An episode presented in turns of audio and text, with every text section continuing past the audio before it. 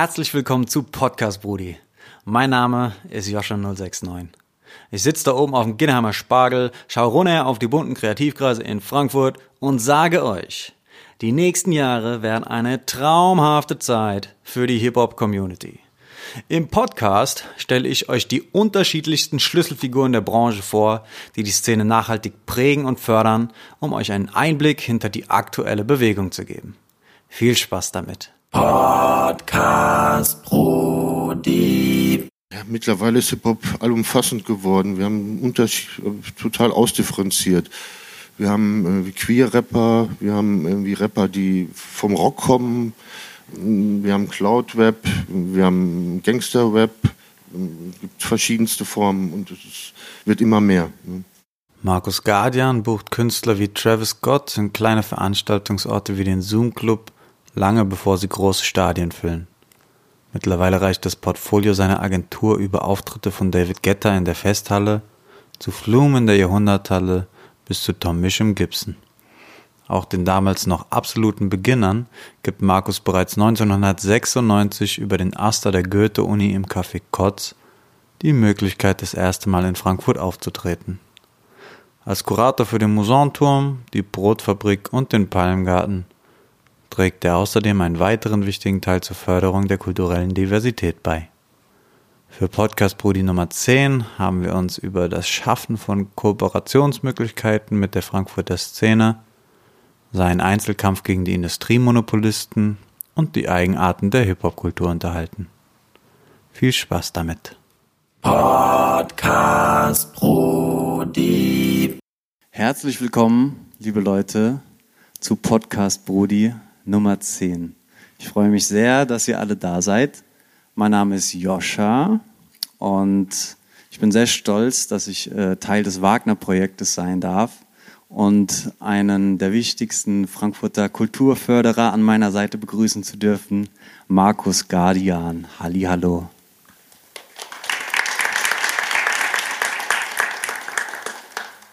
Markus, wie geht es dir? Ganz gut. Funktioniert das? Ja. Hervorragend. Wie geht es dir? Vielleicht sollte ich mal anfangen, wie ich angefangen habe mit den Konzerten in Frankfurt. Das wäre lieb, ja, gerne. Ich bin wieder nach Frankfurt gekommen zum Studieren an die Johann Wolfgang Goethe Uni und habe dann äh, komme eigentlich aus Ostwestfalen, wo ich mit ein paar Hamburger jetzt Hamburger Musikern aufgewachsen bin, befreundet bin und habe dann angefangen mit Konzerten, eigentlich so von der Indie-Musik kommend aber so die ersten Hip-Hop-Konzerte, die ich veranstaltet habe, im Kotz damals und im Unifest und beim Aster Sommerfest, waren dann Acts wie die absoluten Beginner. Da hießen sie noch absolute Beginner. Und genau, die hießen Beginner. absolute Beginner. Das erste Konzert von denen in Frankfurt war im, im Kotz an der Uni. Geil. Ungefähr 60 Besucher. Alle haben mich vorgewarnt, mach kein Hip-Hop-Konzert, das gibt nur Schlägerei, Messerstecherei. Uiuiui. Ich weiß noch, zwei Monate vor war in Depot Bockenheim mal ein großes Hip-Hop-Konzert, ich weiß nicht mehr was, mit Messerstecherei. Dann waren ganz viele Sikus da, weil ich die bestellen sollte. Es kamen dann, wie gesagt, nur 60, davon 30 begleitet von den Eltern und es war völlig harmlos. Ah, okay. Also eine harmlose erste Erfahrung. Mhm.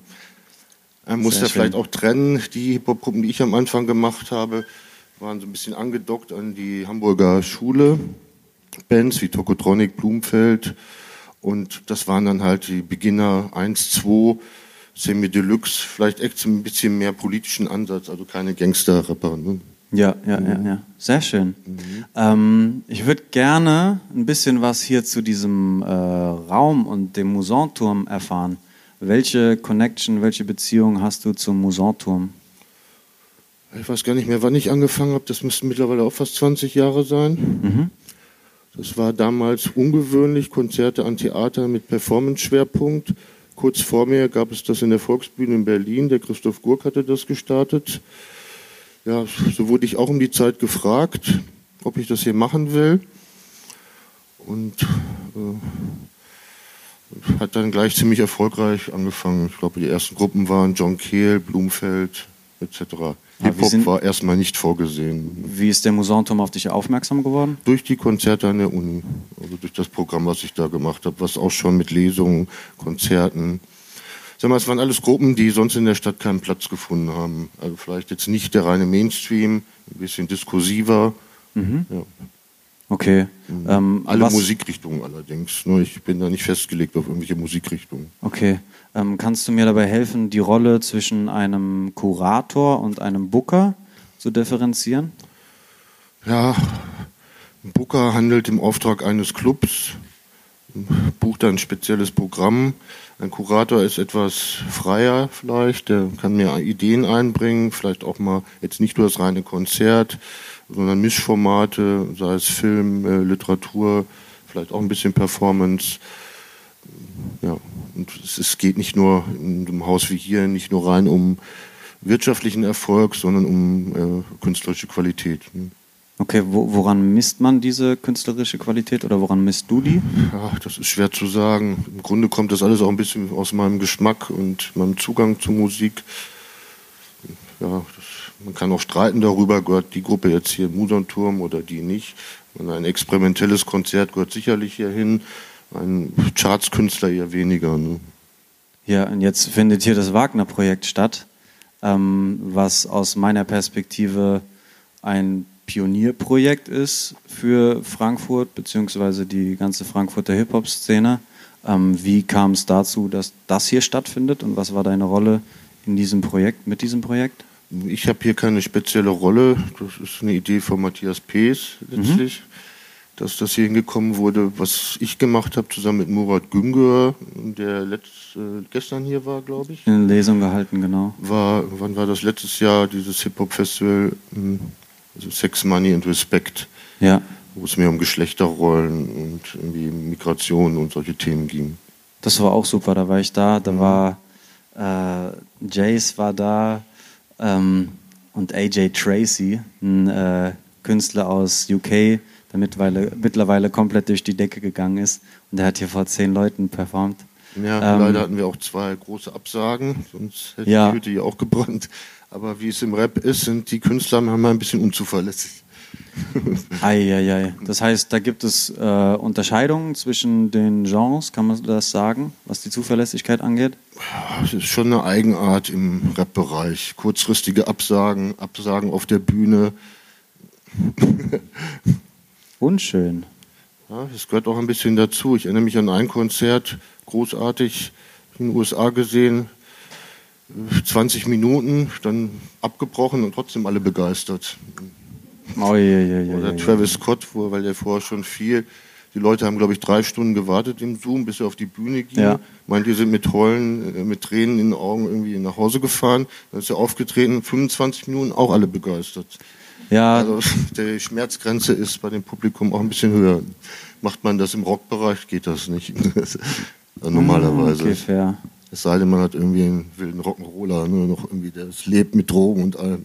Ja, also bei dem Travis Scott-Konzert war ich auch. Das äh, hat genervt, dass der uns so lange da äh, hat stehen lassen. Ähm, und der hing dann irgendwann von der Decke. Also das ging dann schon äh, wild her und die ganze, ähm, ganze Crowd stand dann zur, zur Hälfte auf der Bühne. Das Alle ist dann die schon noch- Handys hoch. Ne? ja, ja, das ist super wild geworden. Ähm, noch weiteres Konzert, was ich im Zoom gesehen habe, war ähm, von äh, Rin. Und das war ähm, nicht nur einmal, sondern irgendwie dreimal, dass der hintereinander gespielt hat. Das heißt, aufs erste kam dann die Zusatzshow. Bei UFO war das genauso. Und ich habe mich gefragt, ob das ähm, Phänomene sind, die neu sind oder ob die äh, in den Jahren davor auch schon mal vorgekommen sind.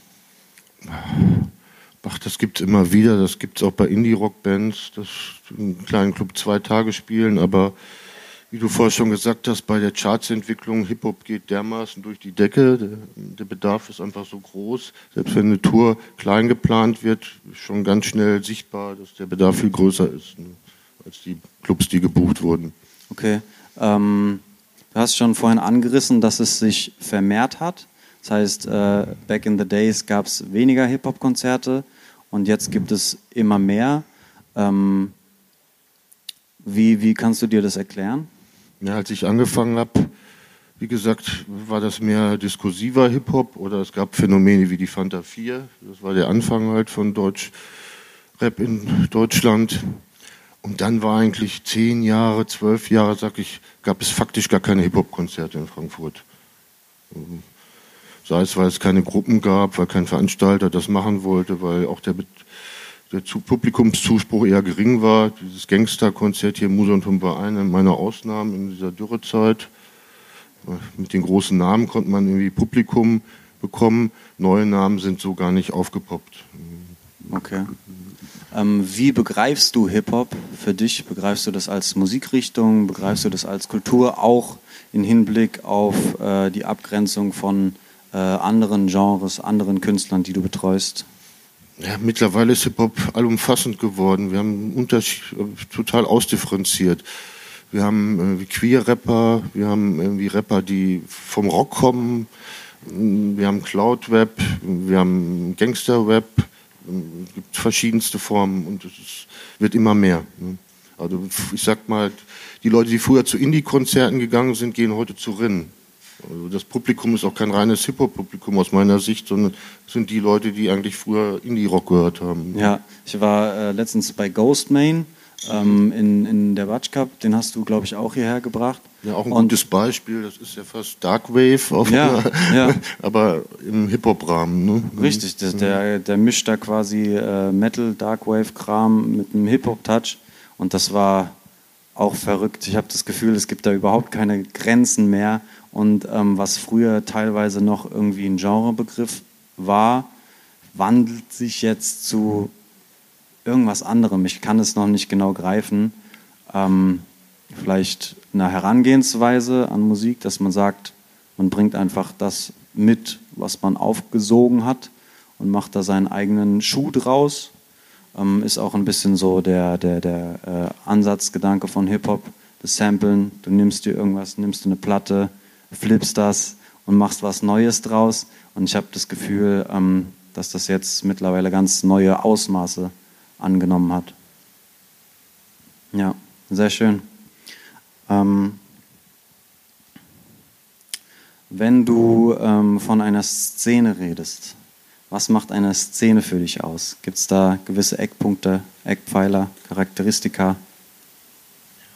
Wirklich lebendige Szene bringt auch Künstler hervor, wird kreativ in verschiedenster Form. Ob das in Frankfurt so gegeben ist, würde ich ein bisschen bezweifeln. Ähm, ich habe das Gefühl, es entwickelt sich gerade. Mhm. Für Szenen braucht es Orte, ähm, wo sich die Szene treffen kann. Und ähm, ja. Künstler braucht es halt auch äh, Möglichkeiten, um sich zu entwickeln. Plattenfirmen, die Infrastruktur, damit man auch in der Stadt bleibt und da produziert und in der Stadt auch erfolgreich bleiben kann, über Deutschland hinaus und trotzdem Frankfurt bleibt. Das ist schwierig. Also seit, weiß nicht, glaube ich, 10, 12, 15 Jahre her, dass die Sony weggezogen. Seitdem gibt es faktisch keine Plattenindustrie mehr in Frankfurt. Ähm, nicht nur, dass es keine Labels gibt, so was die Medienlandschaft angeht, sehe ich auch ein bisschen Dürre. Auf der Zeitungsebene stimmt das nicht. Da hat Frankfurt noch die meisten Zeit Tageszeitungen in Deutschland. Mhm. Im Radiosektor ist es sehr enttäuschend. Das die HR spielt quasi nur Mainstream-Musik oder will noch kommerzieller sein als der FFH. Ah, okay. ähm, aber wenn Hip-Hop in den Tageszeitungen stattfindet, dann bekomme ich das nicht mit. Hast du da eine Idee, einen Einblick? Ja, auch wieder stimmt, muss man so sagen. Es gibt zwar viele Konzertberichte in den Tageszeitungen, das Hip-Hop-Genre wird allerdings etwas ausgespart, was aber auch daran liegen kann, dass es da nicht die richtigen Journalisten für gibt in der Stadt. Das ist unerhört. Liebe Journalisten, macht euch mal bemerkbar. Ähm, das finde ich nämlich schade, dass gerade weil es mittlerweile so relevant ist, dass mhm. das überhaupt keine äh, Medienpräsenz hat, finde ich sehr verwunderlich. Naja. Ja, Hip-Hop gilt auch immer noch als Schmuddelthema. Es gibt auch viele Clubs oder Live-Orte in Frankfurt, die eigentlich gar keinen Hip-Hop wollen. Mhm. Also zum Beispiel das Gibson irgendwie will das einschränken, weil das nicht sieht bei sich mit den Live-Konzerten.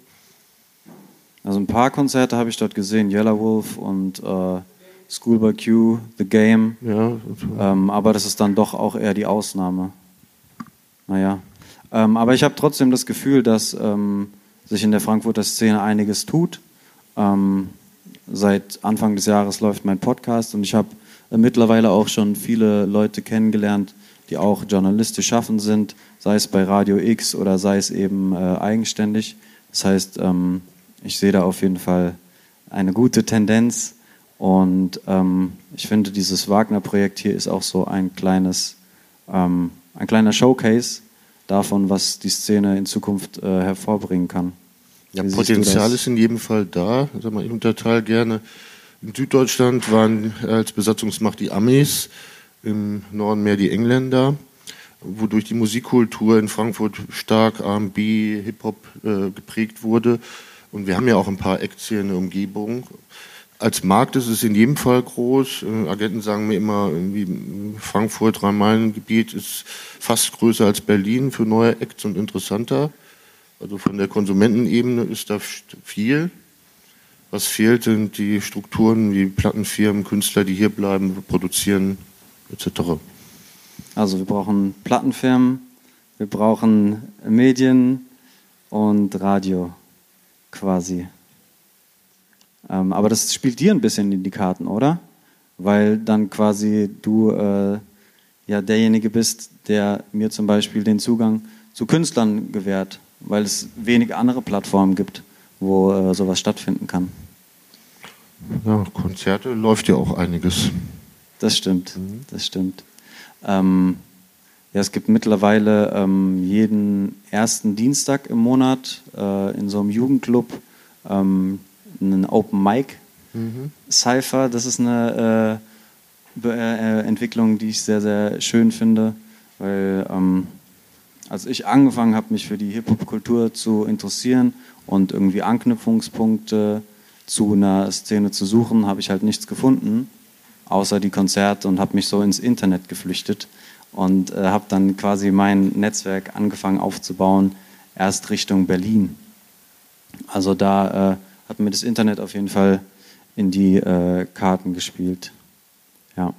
Ähm, wie, ähm, oder anders, ähm, welchen, welchen Bezug hast du zur Hip-Hop-Kultur, zur Hip-Hop-Musik?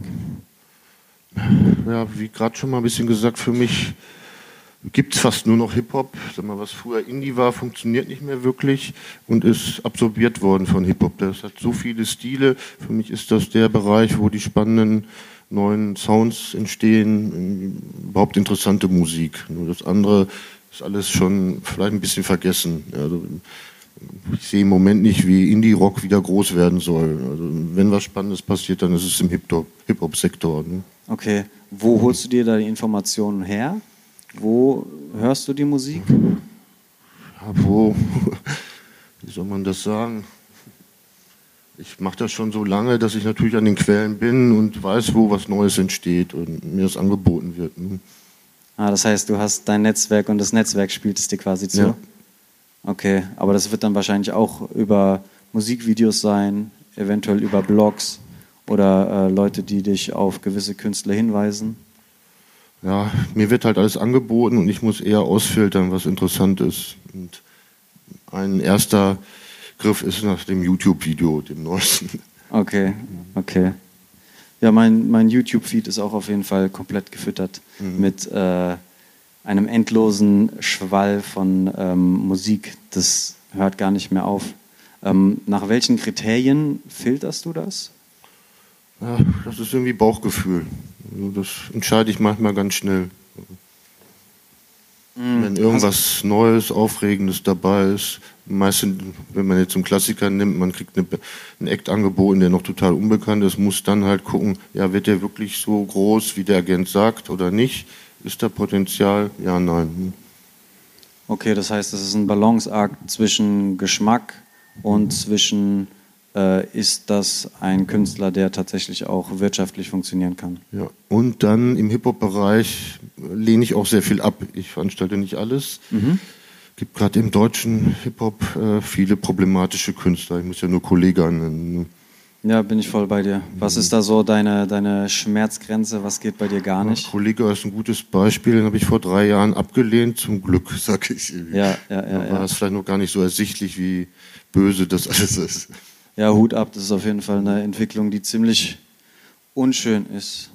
Ähm, Nach welchen äh, Positivkriterien wählst du dann aus, wenn man das so sagen kann? Irgendwas Verrücktes. Sag mal, hier im Musentum hatten wir Zebra Katz und Mickey Blanco, Queer-Rapper. Mhm. Das fand ich gleich super interessant. Und überhaupt diese Cloud-Rap-Welle hat mich vielleicht begeistert, weil das ein anderer Flow ist als dieser Gangster-Rap. Das ist nicht so dieses Dissen etc., ja. sondern da wird mehr erzählt, mehr melodiös.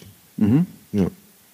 Ähm, wird dir manchmal langweilig, weil da nichts mehr Neues kommt? Oh, es kommt immer wieder was Neues. Du hast ja gerade gesagt, Ghostman, das ganze Bereich splitzt sich immer weiter auf. Also ja, Nirvana-Rap, Metal-Rap, Cloud-Rap, äh, Indie-Rap, mhm. äh, Pink-Rap, gibt es äh, alles Mögliche. Ist super bunt. Sehr schön. Ähm, ja, ich würde noch mal gerne auf die äh, Entwicklung zu sprechen kommen. Äh, 1993 war dein erstes Konzert, korrekt? Kannst du mal sagen, wie das hier ähm, außer was die Veranstaltungsorte angeht? Ja, sag mal, gestern Murat Günger konnte das besser erzählen, das habe ich so nebenher mitbekommen. Die ersten Slams in Frankfurt oder selbstorganisierten Events im Hip-Hop-Bereich hat sich zu der Zeit hauptsächlich in Jugendzentren, vielleicht auch im Exzess, bin ich mir nicht sicher, ob da sowas war, jedenfalls an solchen Orten abgespielt. Da war ich aber relativ wenig äh, involviert. Ich habe dann den Zugang zu den Hamburgern Rappern gehabt oder zu Münchnern, äh, Kinderzimmer, Main-Konzept. In Heidelberg war noch eine relativ große Szene. Advanced Chemistry, Torch, Tony L., Stieber Twins. Das waren so die Sachen, die mich interessiert haben. Okay, cool. Ähm, ich würde sogar noch ein Stück weiter zurückspringen wollen ähm, und dich fragen, wie du überhaupt dazu gekommen bist, Booker zu werden. Hast du das studiert oder wie, wie, wie wird man das? Da rutscht man rein. Da rutscht man rein. ich ich habe studiert und dadurch, dass ich die äh, aus meiner Jugend die Verbindung zu Musikern hatten, haben die mich einfach gefragt, Markus, äh, guck mal, wo wir auftreten können. Wir finden in Frankfurt keine Booker, keine Orte, nichts. Und dann habe ich eigentlich plötz plötzlich angefangen und habe dann relativ große Konzerte gleich am Anfang gemacht. Was macht dir in der ganzen Rolle am meisten Spaß? Ja, man kann halt schon kreativ, man entscheidet, was spielt, was man gut findet. Das ist schon eine schöne Situation. Wenn man so wie ich, ich mache ja alles von Rock, Pop, Hip-Hop, Weltmusik, Jazz, Klassik, kenne da keine Grenzen. Da kann man sich schon. meine, am Anfang war es, ich will meine Lieblingsgruppen veranstalten. Das ist jetzt natürlich mehr geworden, aber es ist natürlich auch ganz schön, wie ein DJ quasi zu setzen, was jetzt spielt. Ne? Ja. Mhm. Also ich habe übrigens auch als DJ angefangen nebenher. Äh. Ah, DJ Markus. Sehr cool. Mhm. Ähm, ja, das ist definitiv auch ein Kreativprozess, dieses mhm. Kuratieren ähm, und Überlegen, was findet statt. Und ähm, ja, du hast äh, angesprochen, dass du auf äh, Diversität ähm, Wert legst. Wie kann ich mir das vorstellen? Ja, Wert legen das hängt mit meinen verschiedenen Aufgaben zusammen. Ich kann einen Museumturm buchen, dann buche ich als freier Veranstalter, ich buche auch die Brotfabrik, was eher akustisch, Singer-Songwriter-Sachen sind. Für mich war es wichtig, überhaupt erstmal Orte aufzubauen, wo was stattfinden kann. Dazu zählt die Brotfabrik wie der Museumturm, als Orte zu etablieren, wo Live-Konzerte stattfinden. Weil ohne die, ich meine, nichts gegen die Batschkap, aber es gab immer nur die Batschkap und sonst nichts anderes in der mhm. Stadt. Wie unterscheiden sich diese ähm, Veranstaltungsorte, jetzt die Brotfabrik zum Beispiel im Vergleich zum Musanturm? Die Brotfabrik war früher ein Weltmusikladen, Rainer, der dann pleite gegangen ist. Und dann ging es darum, einfach die Spielstätte zu bewahren. Für mich ist wichtig, dass man Spielstätten in der Stadt hat, weil als ich angefangen habe, gab es die nicht. Ich habe dann in der Uni die ersten Konzerte gemacht Vorher gab es da kaum was, da gab es Autonome, die ein paar Hardrock-Konzerte gemacht haben, aber kein äh, größeres Kulturprogramm. Mhm. Und das ist, glaube ich, bis heute meine Aufgabe, halt diese Orte zu finden, zu etablieren und zu bewahren. Okay. Also gerade in der Stadt wie Frankfurt, die mehr für Banken und wenig äh, Clubkultur bekannt ist, sehr wichtig, finde ich. Absolut. Ähm, was ich mich gefragt habe, ist, wo quasi der Auftrag herkommt. im Sinne von, wer entscheidet und aus welcher Richtung kommt der Impuls, dass jetzt ein Künstler gebucht wird. Kommt zum Beispiel die Brotfabrik auf dich zu und sagt, Markus, wir haben am 15.12. Slot frei, kannst du uns da was anbieten? Oder kommt äh, ein Künstler zu dir und sagt dir, Markus, ich möchte in der Stadt spielen, was kannst du mir da anbieten, was glaubst du passt, wie funktioniert das? Es gibt ja die verschiedensten Wege. Aber ganz klassisch ist, Künstler sind bei Konzertagenturen. Konzertagenturen haben dann ein Roster, zum Beispiel 20, 30 Künstler, manchmal sind es auch nur zwei, drei, manchmal sind es drei, 400. Und die schicken ihre Acts auf Tournee und schreiben dann in den einzelnen Städten, wo sie an, auftreten wollen, die Booker an. Mhm. Also ich kriege Angebote und dann äh, setze ich die in die einzelnen Clubs und verteile die. Also es ist eher selten der Fall, dass das vom Veranstaltungsort ausgeht. Ich bin quasi der Veranstaltungsort. Ich buche das Programm und äh, fülle das Programm. Okay. Cool. Wenn ich größere Hallen anmiete, dann frage ich nach Freitermin, sagen wir jetzt Rinn, die Jahrhunderthalle. Äh, der tut dann im Februar 2020 dann frage ich die Jahrhunderthalle, welche Termine sind frei, dann schicke ich denen die und die basteln ihre Tournee zusammen mhm. und dann bleibt irgendwann ein Tag oder auch nicht in Frankfurt. Ah, sehr schön. Ähm, was ist dein liebster Veranstaltungsort in Frankfurt? ja, müsste man vielleicht nochmal neu erfinden. Wie würde der aussehen? Wie würde der aussehen? vielleicht irgendwie ein Multifunktionsding. Eine Halle für 2.000, 3.000 Leute mit einem kleinen Club für 500, mit einer ganz kleinen Bühne für 80. In Frankfurt gibt es wenig ganz kleine Orte. Früher habe ich mal den Dreikönigskeller gespielt, bespielt. Heute gibt es noch Ponyhof. Da mangelt es in Frankfurt. Es wäre gut, wenn es vielleicht fünf, sechs irgendwie Orte für 100 Leute gäbe. Bars, wo man hingehen kann, keine Mainstream-Orte, wo man abhängen kann. Aber daran krankt Frankfurt ein bisschen, weil es nicht diese lebendige Clubkultur hat, wie, wie man in Hamburg. Weil in Hamburg hat man einen Club neben dem anderen. Ne? Hast du eine Idee, warum das so ist, woran das liegen könnte? Ja. Vor meiner Zeit höre ich, dass Frankfurt mal lebendiger war. Es gibt ja auch diese Gruppen aus der Vergangenheit. Mir fallen jetzt gerade so die Namen nicht ein. Mundstuhl ist mehr Comedy oder Badesalz, aber es gab auch Frankfurter Kurorchester. Mhm. Äh, ja, die bösen Onkel sind auch so eine Band. Ist auch das Problem vielleicht. Der Journalist Klaus Walter hat mal gesagt, in Frankfurt, Markus, hat äh, Punk nie stattgefunden, weil die Hippies zu stark war. Also diese ganze Hippie-Kultur war so prägnant, dass irgendwie eine wirklich kreative Punk-Szene gar nicht entstanden ist. Ein Phänomen dessen sind die bösen Onkels, die das vielleicht für ein bisschen falsch verstanden haben mit Punk. Aber eine wirklich gute Punkgruppe hm, fällt euch wahrscheinlich auch nicht ein aus Frankfurt. Nee. Und in dieser Zeit, wo eigentlich die Leute angefangen haben, Labels zu gründen, Clubs aufzumachen, also in dieser Post-Punk-Zeit ist in Frankfurt einfach im Vergleich zu Städten wie Düsseldorf ähm, oder selbst München, Hamburg sowieso, Köln einfach nichts passiert, nichts richtig Gutes. Ne? Und ähm, dadurch hast du keine Akteure, die Clubs mhm. gegründet haben, keine Labels, keine Gruppen und dann entsteht so eine Kultur auch nicht, die wir in anderen Städten angucken können. Siehst du in Frankfurt das Potenzial oder den Raum für sowas oder ist das eher schwierig? Man sieht ja bei den Hip-Hop-Konzerten, welche Massen auch in Frankfurt zu bewegen sind. Es ziehen auch immer wieder neue Leute nach Frankfurt.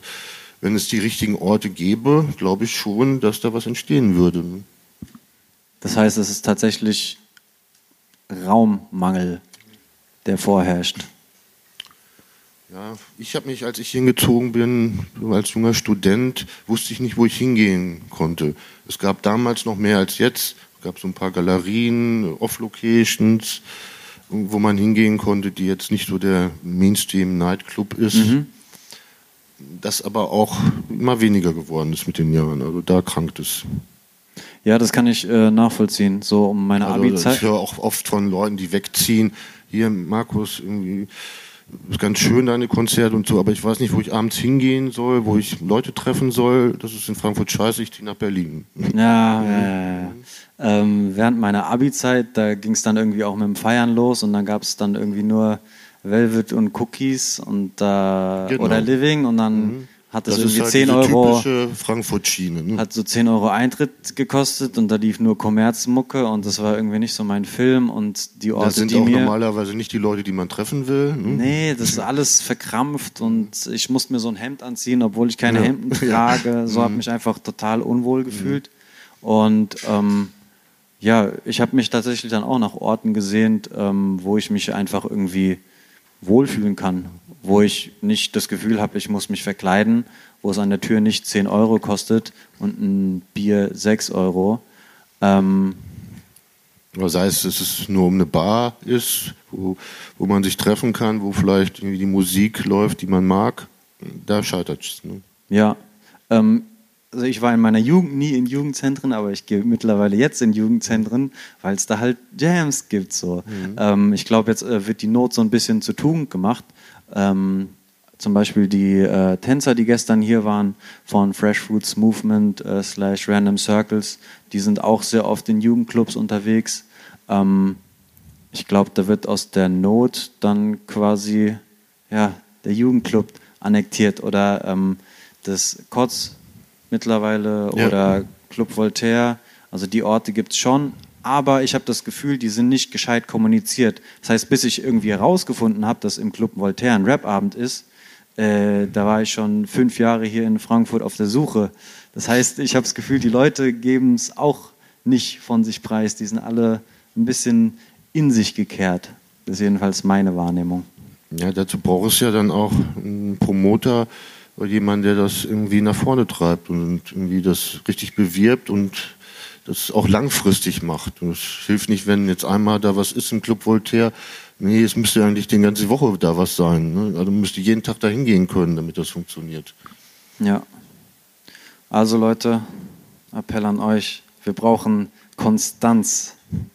Formate, die sich aufbauen, so wie Podcast Pudi. ähm, ja, sehr schön. Was ich mich gefragt habe, machst du die ganze Arbeit alleine? Ja, ich habe jetzt schon Mitarbeiter, aber das Booking mache ich weitestgehend alleine. Mit Booking meinst du die Auswahl? Die Auswahl, ja. Okay, welche Aufgaben gibst du ab?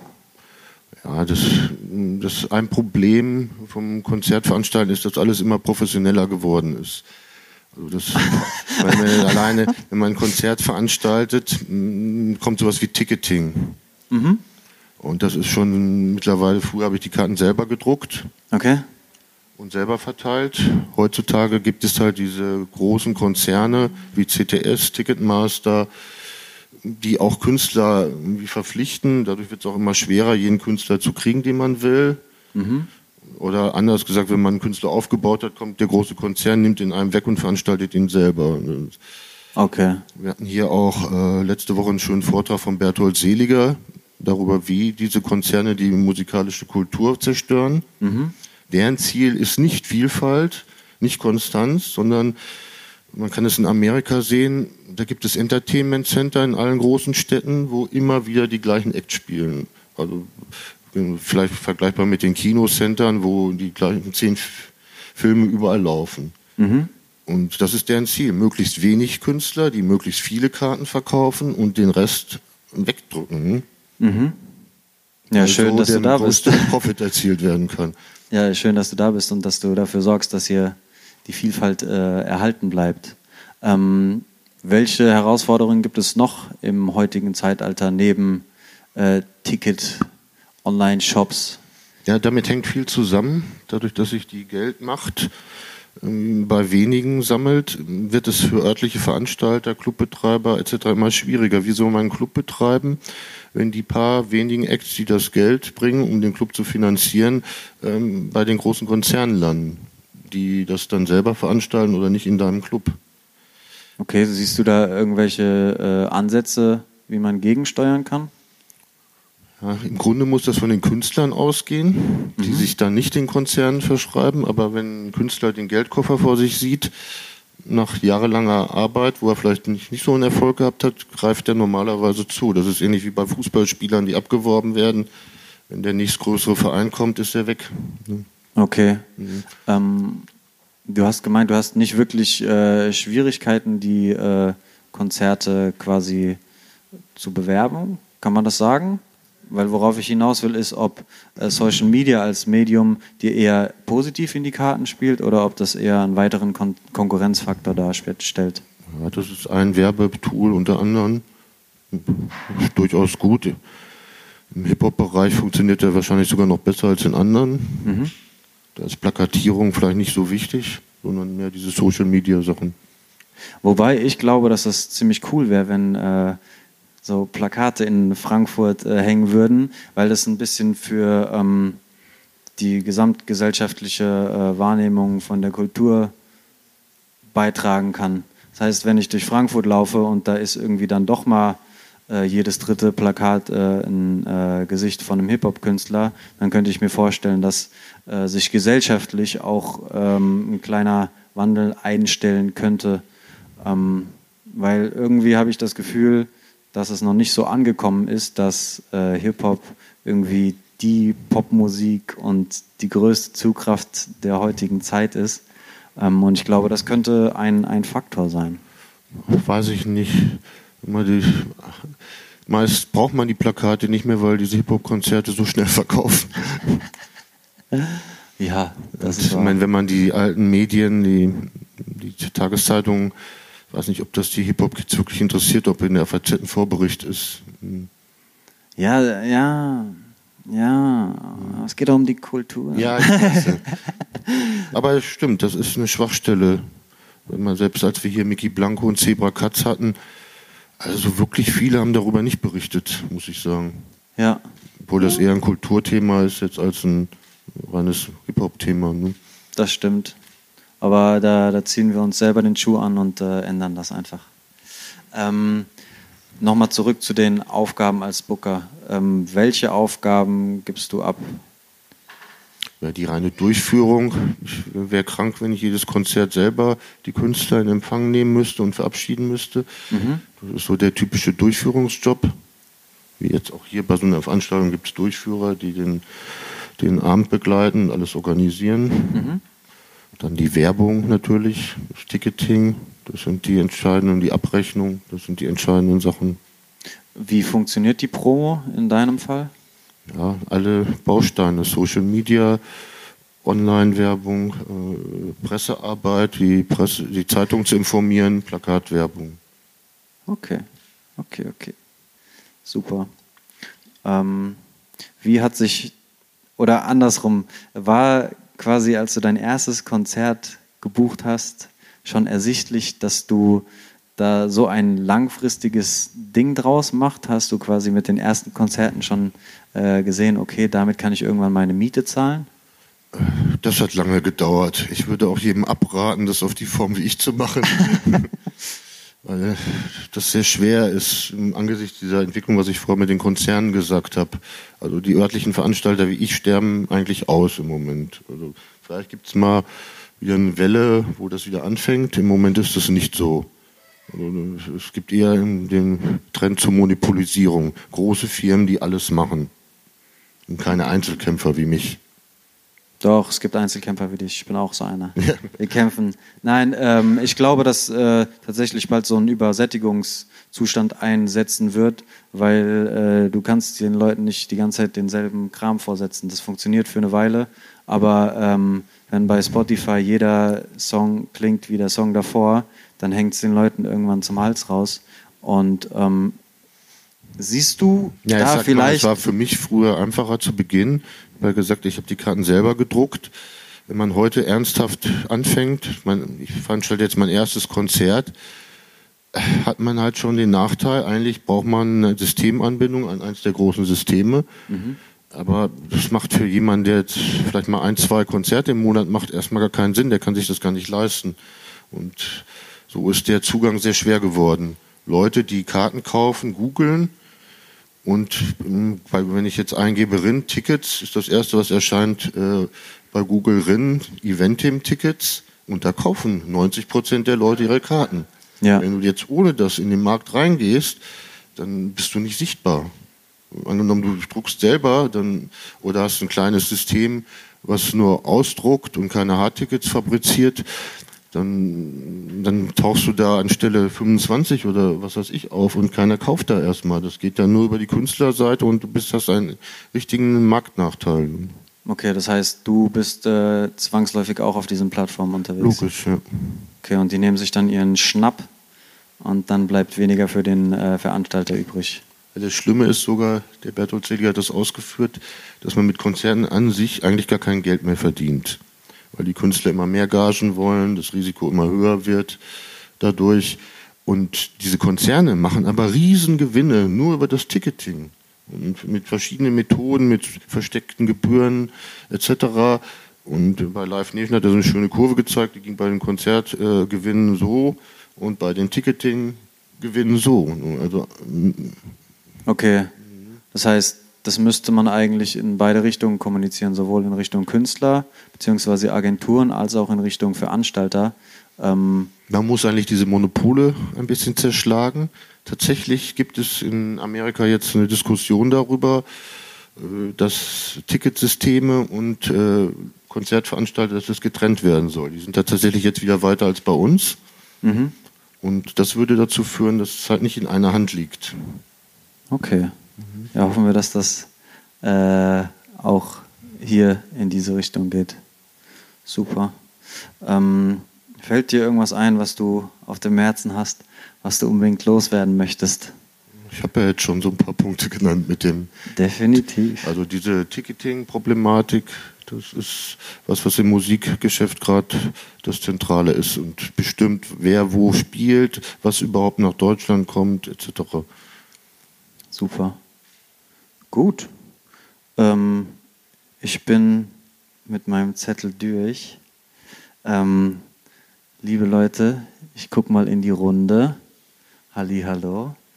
Ähm, habt ihr eventuell Fragen, die euch der Markus beantworten kann? Jawohl, ich habe ein Mikrofon für dich. There you go. Dankeschön. Servus, Markus.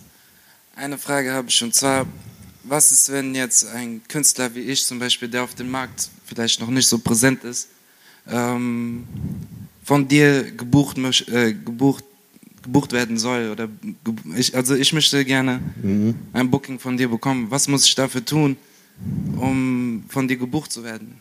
Oder muss ich irgendwas dafür schon haben? Ich, ich muss einen Reiz darin sehen, das zu machen.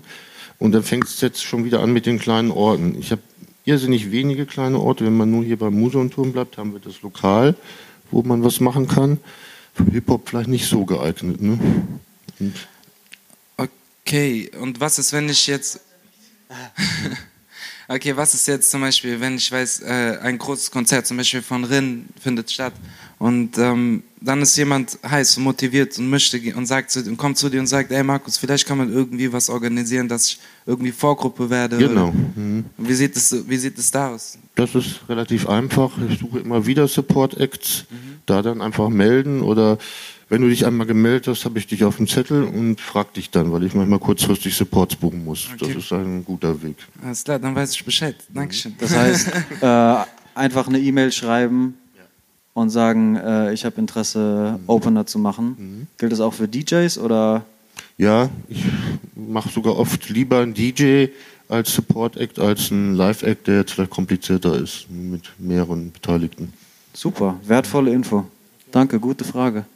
Ähm, habt ihr weitere Fragen? Nicht so schüchtern, jawohl. Hallo. Hallo. Ähm, ich habe zwei Fragen. Die erste, ich ähm, habe mitbekommen, dass es in Kürze einen neuen Veranstaltungsort im Ostend geben soll. Kann man da schon was drüber erzählen, wie da die musikalische Ausrichtung sein wird? Spielst du auf den Ex-Kinka an? Ja.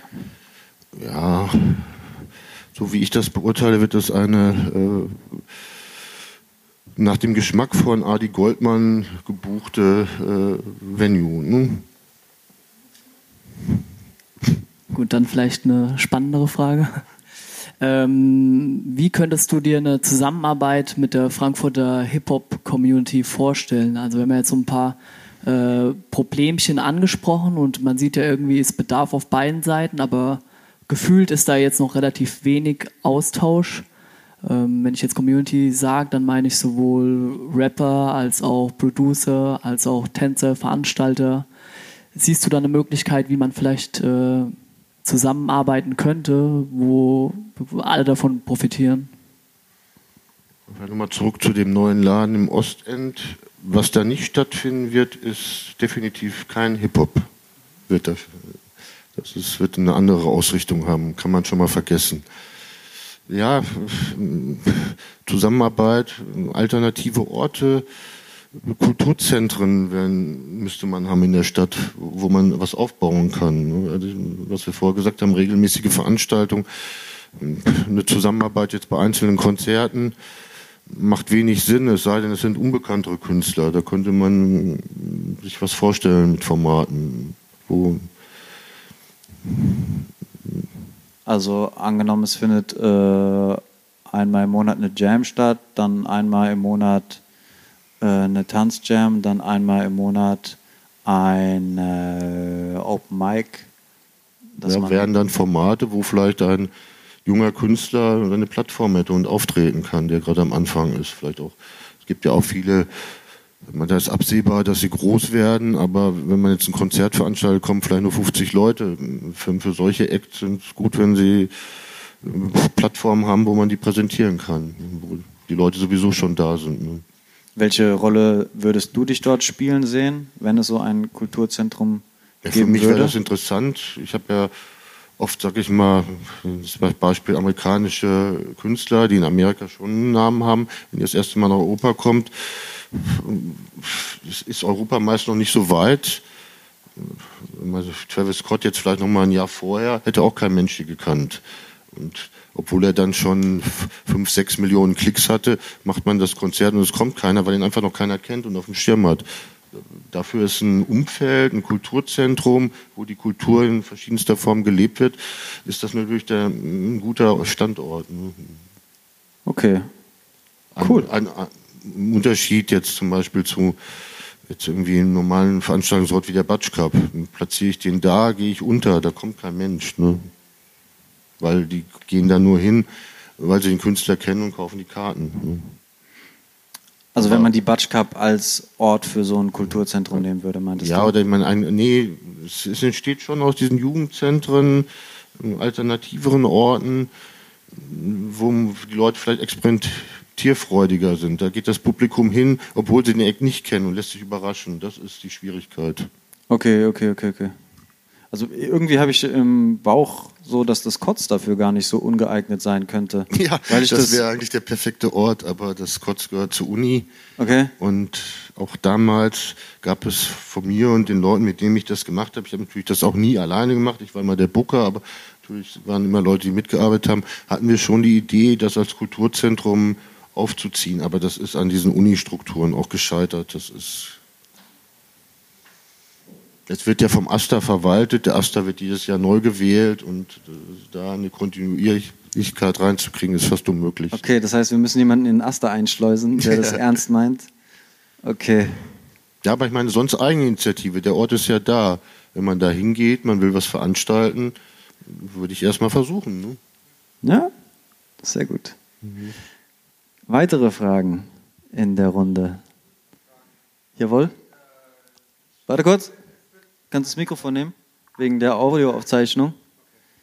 Dankeschön. Klar.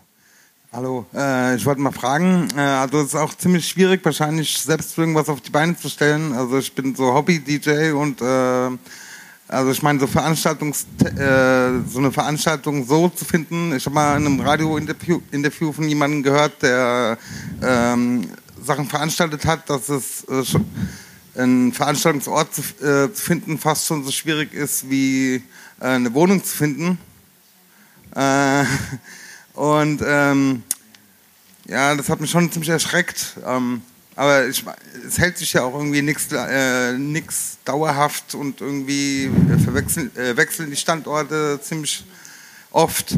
Das äh, Kotz, was angesprochen wurde, da war ja auch mein Hip-Hop äh, teilweise. Ähm, präsent und da gab es irgendwie auch Ärger, glaube ich, wegen, wegen äh, Sprache, dass sie das nicht so, wegen Battle Rap, dass sie das halt nicht so verstanden haben, wie es gemeint ist. Ja, wie, ähm, und ähm, ja, wie schwer ist es denn da irgendwie eine, äh, eine Veranstaltungsort zu finden? Ja, extrem schwer. Es wird ja auch immer schwieriger, überhaupt einen neuen Club aufzumachen durch die ganzen äh, äh, behördlichen Sachen, die man erfüllen muss. Jetzt in der Innenstadt in Frankfurt einen neuen Club aufzumachen, ist wahrscheinlich quasi unmöglich. Woran liegt das? Ja, keiner will mehr Lärm, Clubpublikum, also obwohl eigentlich ersichtlich ist, dass es gut ist für die Städte, ist es in der Realität, wie er sagt, schwieriger als eine Wohnung zu finden. Ne? Also, ja, extrem schwierig. Ne?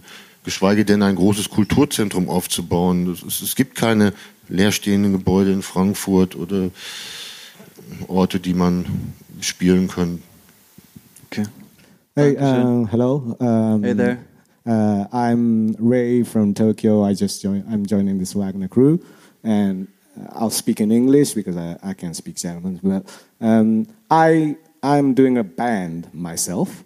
The band consists of the drum, the bass, and I'm the rapper. And it's a kind of a experimental rhythm band.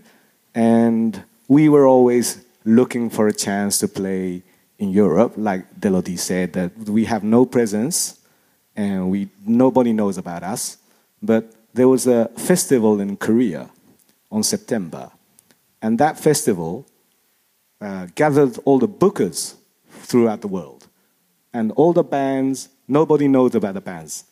There was about hundred bands from hundred countries in Korea, and they weren't they weren't big, popular mainstream bands. They were all experimental or minimum or uh, there's all type of bands that have maybe about five views in YouTube, maybe, or 10, 10 listeners in Spotify, maybe. There's the small bands.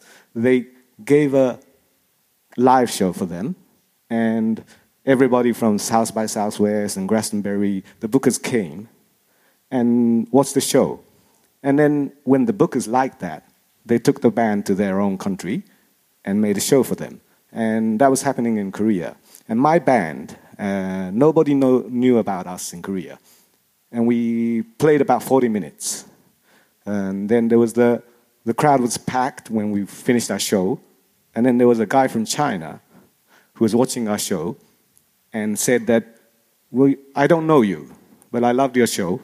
And we're going to have a festival next year. And we're, and we're having 900,000 people that's watching the show. And you'll be on stage. And that happened to me.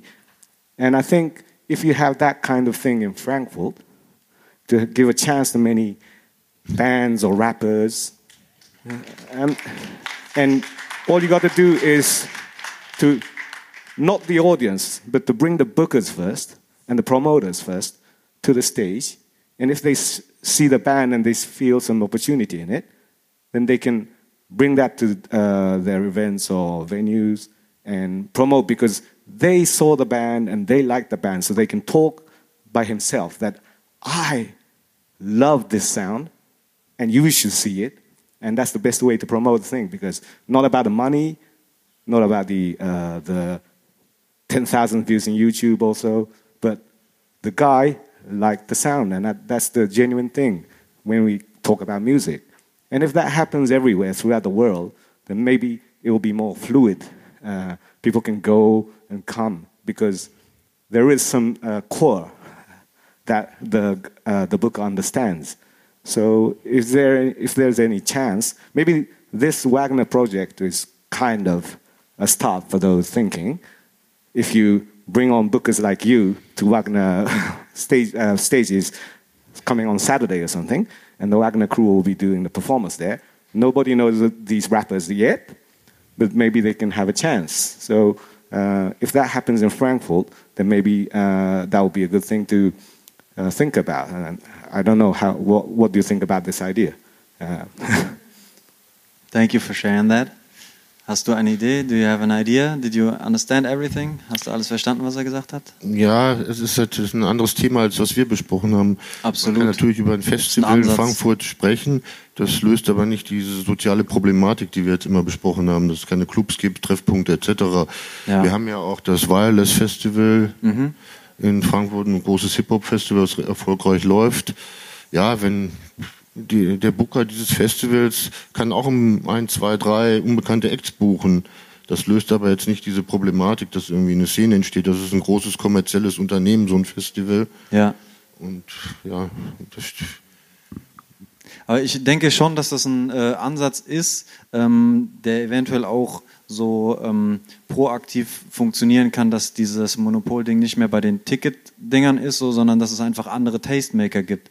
Angenommen, ich vertraue Markus Guardian so krass, weil er einfach irgendwie coole neue Leute hier in die Stadt bringt, dass ich da einfach hingehe, obwohl ich ihn nicht kenne. Mhm. Ähm, das ist auch dasselbe, was äh, ich nenne jetzt einfach mal mich ein Blogger, was wir Blogger machen können. Das heißt, wenn es mehrere Leute gibt, die medienschaffend sind, radioschaffend sind, im Internet eine gewisse Reichweite und einen Kontakt zu der Szene haben, wenn die sich bündeln und solche Events organisieren, dann äh, positionieren die sich als Tastemaker. Also ich ja. denke, das ist ein, ein Ansatz, der funktionieren kann. Es gibt ja in Frankfurt auch ein, zwei kleinere Festivals. Ne? Das ist ein guter Weg.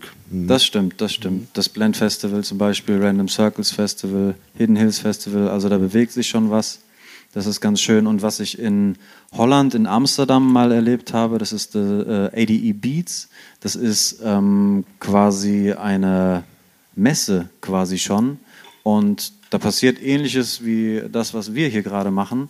Ähm, da wird ein bisschen Transparenz in die ganze Struktur gebracht. Wie funktioniert das mit den Konzerten? Deine Frage wird beantwortet. Wie kann ich als junger Künstler auf eine Bühne? Das sind keine Informationen, die hier äh, auf der Straße liegen. Und ich glaube, da ist quasi noch Aufklärungsbedarf und da könnten so Workshops und solche Gespräche halt auch den Teil dazu beitragen?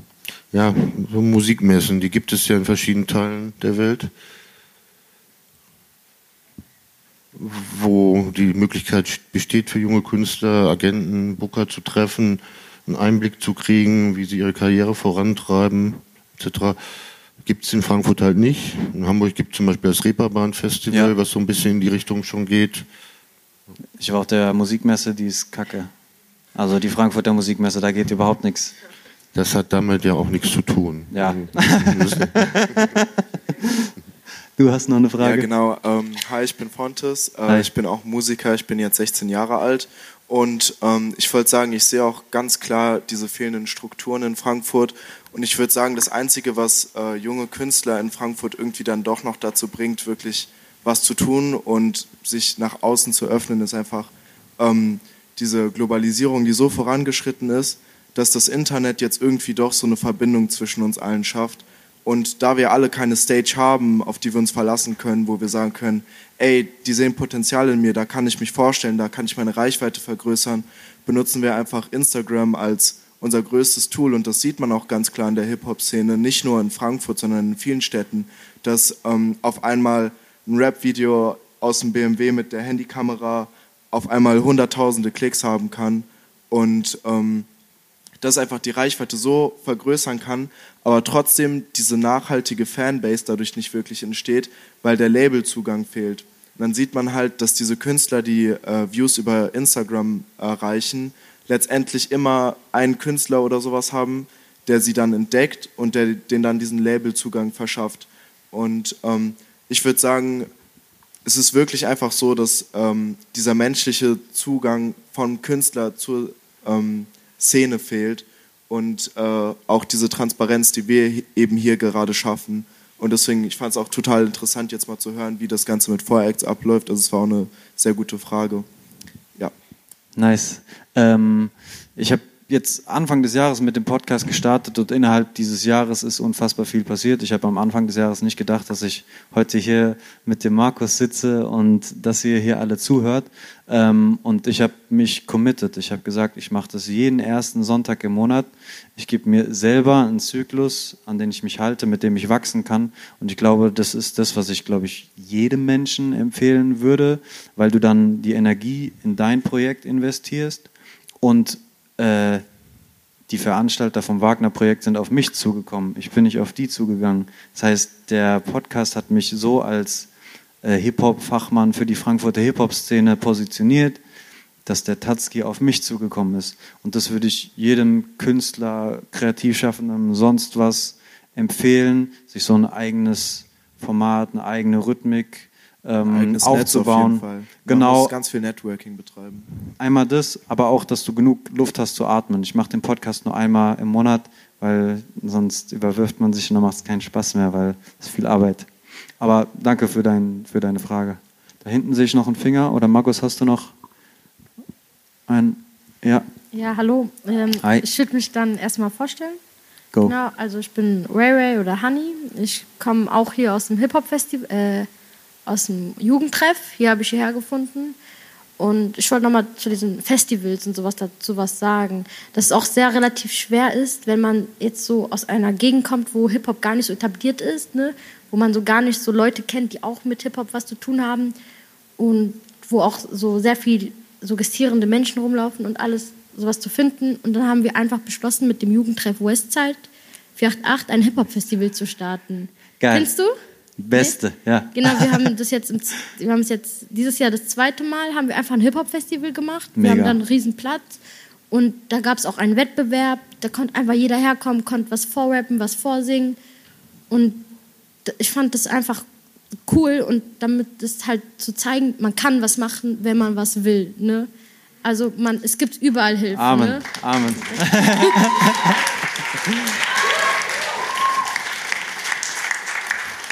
Genau.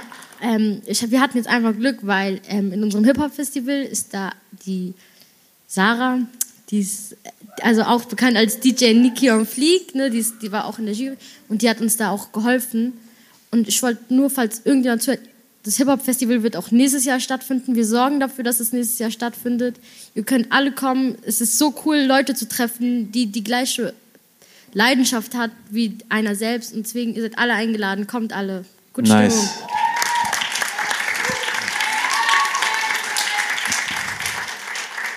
Das ist genau dieses Jugendhaus-Ding, was ich anspreche. Westside Hip Hop Festival ist dafür ein Beispiel. Es gibt noch das Stuff Festival. Das ist auch so aus einem Jugendhaus-Kontext. Also Leute, da ist Hoffnung. Es wird geil. Gibt es noch weitere Fragen?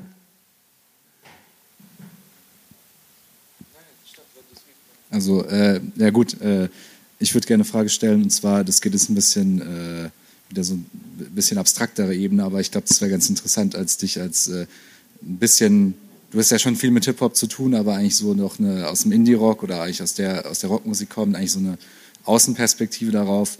Äh, und ich habe mich gefragt, ähm, wenn man sich so anschaut, so Hip-Hop ist ja so in den frühen 70ern in New York entstanden und ist eigentlich schon bald 50 Jahre eigentlich am Start äh, und ist inzwischen halt einfach zu diesem globalen großen Phänomen geworden. Was würdest du sagen, was sind Faktoren, die das irgendwie abgrenzen? Wie, keine Ahnung, es gab ja immer schon einen Haufen Jugendbewegungen, die auch in kleinen Nischen irgendwie weiter bestehen. Es wird ja noch immer eine Punk-Szene geben oder Rockmusik ist nach wie vor wichtig, aber es gab ja schon, was davor alles gab, irgendwie Jazz oder Rock'n'Roll oder was auch immer.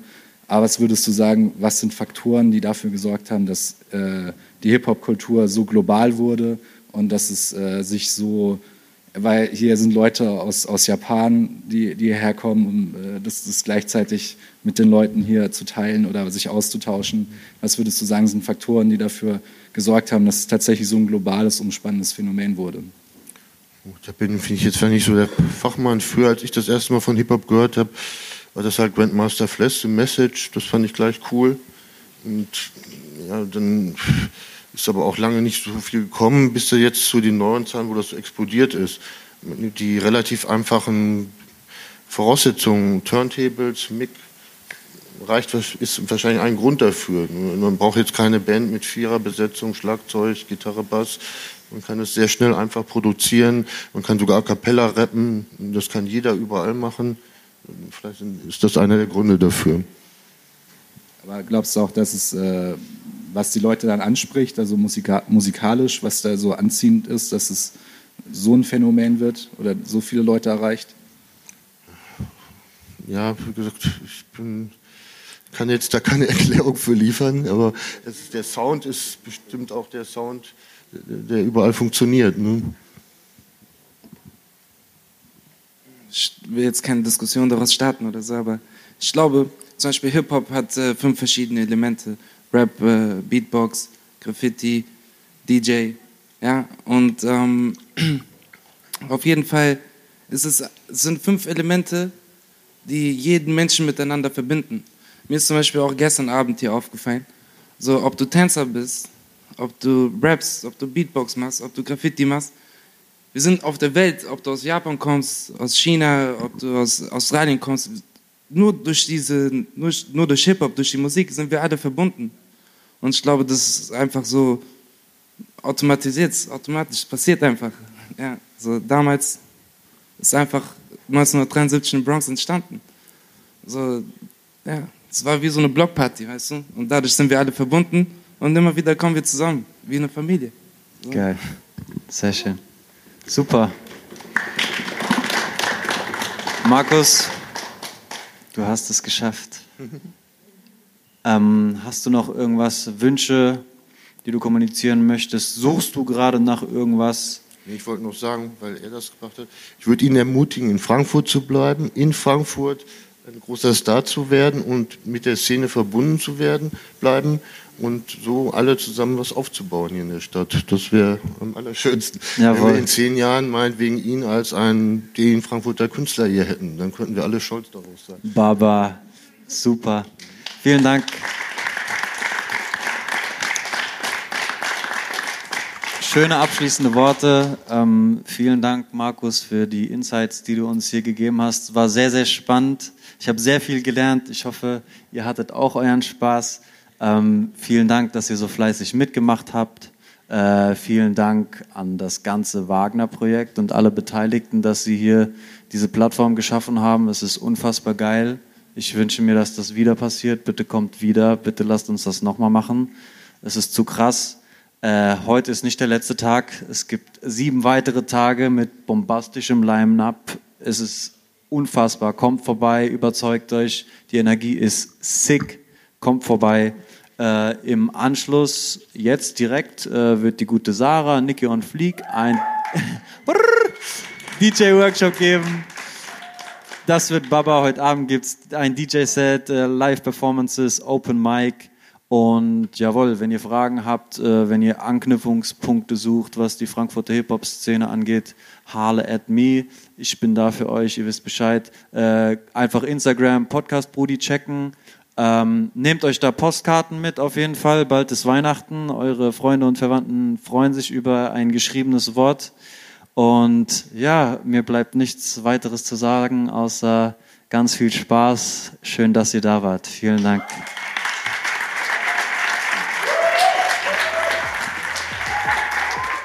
Podcast Brudi. Vielen lieben Dank fürs Einschalten, meine Lieben. Ich hoffe, euch hat die aktuelle Folge Podcast Brudi gefallen. Jeden ersten Sonntag im Monat gibt's eine neue. Wenn ihr mir bei der Gestaltung des Podcasts helfen oder mit mir connecten wollt, dann folgt mir am besten auf Insta. Da findet ihr mich unter YOSCHA069. Ich freue mich, wenn ihr das nächste Mal wieder reinhört. Bleibt sauber und gesund, lasst euch nicht anquatschen. Herz allerliebst, euer Joscha. Podcast Brudi. Podcast Brudi.